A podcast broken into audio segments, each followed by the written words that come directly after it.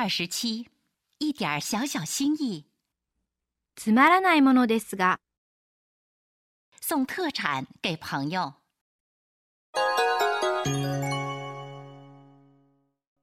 すっかり長居してしまいました。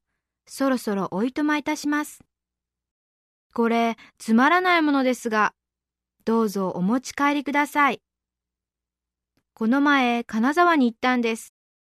確か、この店のほうじ茶がお好きでしたよね。まあ、覚えていてくださったんですか？嬉しいです。ありがたく頂戴いたします。